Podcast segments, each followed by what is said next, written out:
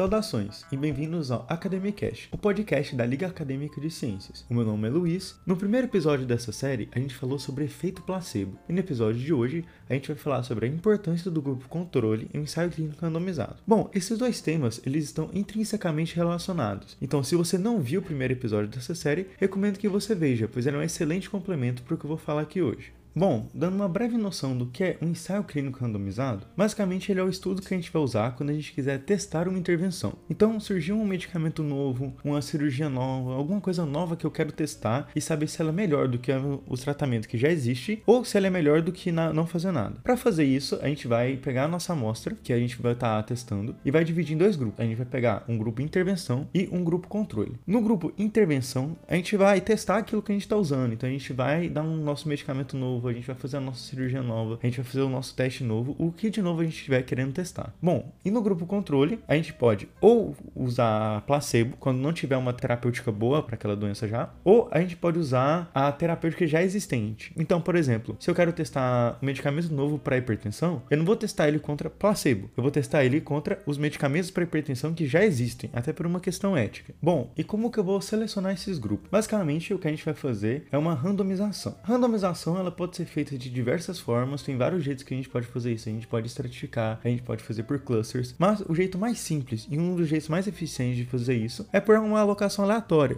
Então, um sorteio mesmo. Então, a gente vai pegar, por exemplo, 2 mil participantes que a gente está colocando no nosso estudo, a gente vai sortear mil para o grupo controle, mil para o grupo intervenção e tá pronta a nossa randomização. Mas por que, que a gente deve fazer isso? Por que, que a randomização é importante? Por que, que a gente fazer grupo controle, grupo intervenção é importante para o nosso ensaio clínico randomizado? that. Bom, isso tudo tem a ver com um termo chamado validade interna, que nada mais é do que a gente saber com que grau os resultados que a gente observou, eles são uma verdade para aquela população que a gente está estudando. E a existência de um grupo controle, ela é primordial para isso, porque ele vai minimizar vieses que, que a gente pode ter no estudo. E ele vai fazer isso criando uma base de comparação para a nossa intervenção. Então a gente vai ter dois grupos que essencialmente a única diferença entre eles vai ser a intervenção que a gente está aplicando no grupo intervenção e a falta dessa intervenção no grupo controle. Então isso cria uma situação de que possíveis confundidores eles vão ser minimizados porque a gente está comparando em tese grupos que são iguais. Então isso na prática não é perfeito. Existem alguns problemas que podem estar relacionados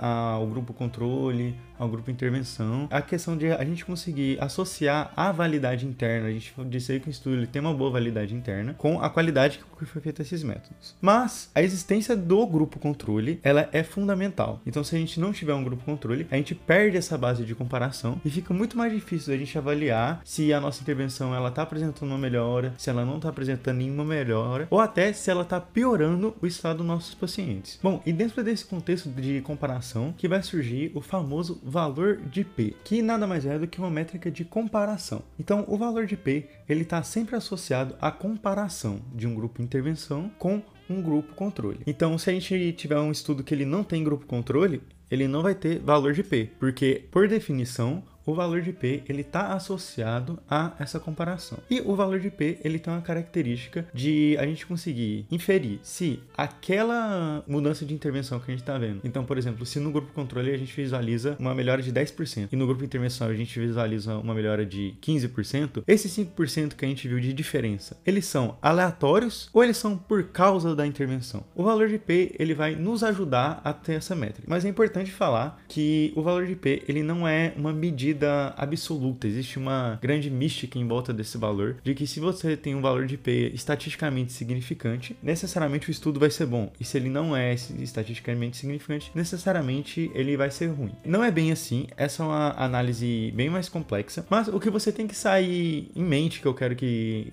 que vocês entendam que é importante para o entendimento desse assunto, é de que o valor de P ele está ligado a uma comparação. Por isso que ele, tá, que ele entrou aqui na importância do grupo controle. Por quê? A gente tendo um grupo controle, a gente tendo um grupo de intervenção, a gente consegue comparar. E uma das métricas que a gente vai usar para fazer essa comparação é o valor de P em si. Porém, não vão ser todos os estudos que vão ter grupo controle. Existem estudo, estudos de séries de casos, existem estudos epidemiológicos que, por suas características, pelo propósito a que eles servem, não vai existir um grupo controle. Isso não necessariamente é uma coisa ruim, porque o tipo de estudo que você vai usar, a necessidade ou não de ter um grupo controle, se ele vai ser um estudo de intervenção ou de observacional, por exemplo, depende da pergunta de de pesquisa que você está fazendo. Então, não necessariamente você pegar um estudo que ele não tem um grupo controle vai significar que aquele estudo não é adequado ou que aquele estudo não é bom. Depende do que você está querendo pesquisar. Então, a mensagem final é de que, no contexto de um ensaio clínico randomizado, o grupo controle ele tem uma fundamental importância. Mas, quando a gente está se tratando de outros tipos de estudo, ele não necessariamente vai ser necessário. Bom, esse foi o episódio de hoje. E se você gostou, nos siga no nosso Instagram,